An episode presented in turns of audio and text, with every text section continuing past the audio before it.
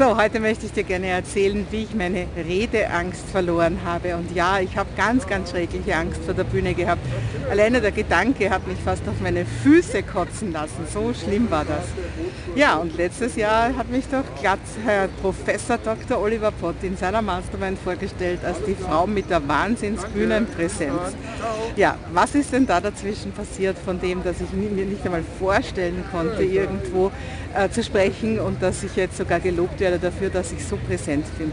Ja, und das war, ja, das hat mich ein paar Kleinwagen gekostet an Coaching, kann ich nur auch sagen, aber es war auf jeden Fall ja, eine ganz eine spannende Sache. Angefangen hat es damit, dass mich Femines angerufen hat und gefragt hat, ob ich nicht bei Ihnen auftreten möchte vor 500 Leuten. Und ich habe damals den Hörer aufgelegt. Also ich habe gesagt, ich denke mal drüber nach, ich melde mich wieder, weil ich war einfach nur schockiert vor lauter Angst.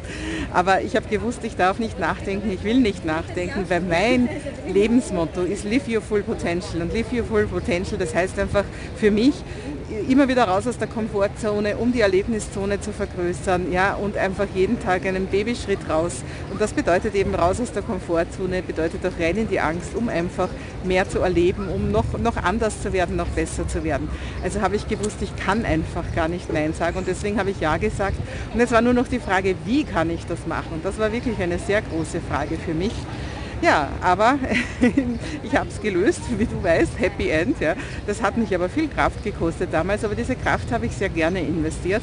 Und vor allem habe ich mich immer wieder gefragt, was macht mir denn so Angst? Ja? Also ich habe natürlich Coaching genommen, ich habe sehr viel gelernt, wie man sich auf der Bühne verhält, aber ich habe mich vor allem ganz intensiv gefragt, was ist denn die Angst?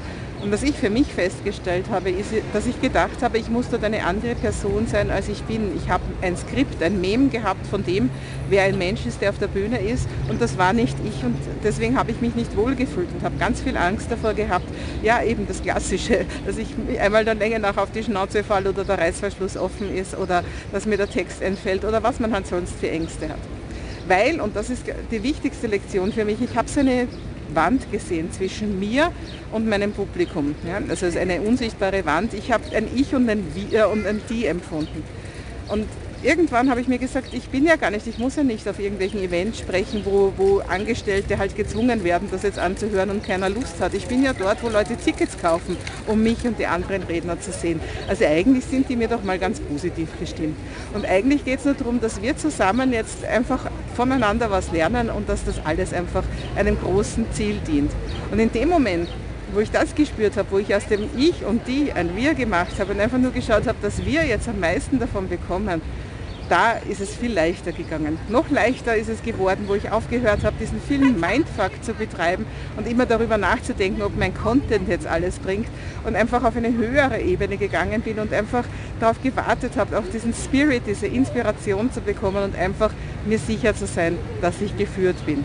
Ja, und das führt dann dazu, dass ich, ein, ich habe nie vor, eine professionelle Speakerin zu werden, aber dass ich einfach mittlerweile regelmäßig auf vielen Events spreche und immer sehr, sehr gutes Feedback bekomme als Rednerin, bis hin dazu, dass Professor Dr. Oliver Pott mich vorstellt als die Rednerin mit der Wahnsinnsbühnenpräsenz. Also, ich kann dir nur sagen, geh auch du jeden Tag ein Stück raus aus deiner Komfortzone und rein in die neue Zone, denn ich stelle fest, immer dann, wenn ich ein Stück weit in die Angst gehe, dann sind die größten Lernschritte drinnen und das bringt mich am allerweitesten und ich möchte mein volles Potenzial leben. Mein Lebensmotto ist Live Your Full Potential und wir sehen uns und lebe auch du dein Potenzial jeden Tag ein Stückchen mehr.